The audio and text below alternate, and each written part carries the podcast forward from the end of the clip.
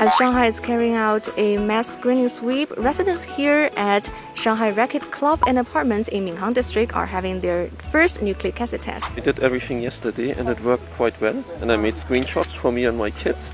I think the, the information and the announcement was quite good, so everything well prepared. Yeah, this one's faster and less painful. Although the line seems quite long, everything is in order, and some residents told me that it took them less than 10 minutes to get a test done because they're actually quite familiar with the process. 大部分会用，有少数不会用，所以我们就需要我们在旁边协助他们。早上大概我们七点多吧就在准备了，明天还有一轮不轮班，我们就定点在这儿，就把两天给做掉。都是你们的。对。 Just play video games all day and night with my friend and do nothing because my dad can't make me do anything. So I can just stay at home all day because my dad always makes me go outside. to cook a lot of food, spend some time with our children, get caught up on work.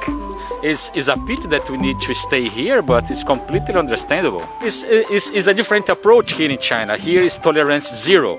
And I think it works. So far, uh, I feel safe here. 外面的快递都是送到外面，如果是不方便的，我们可以送到家里。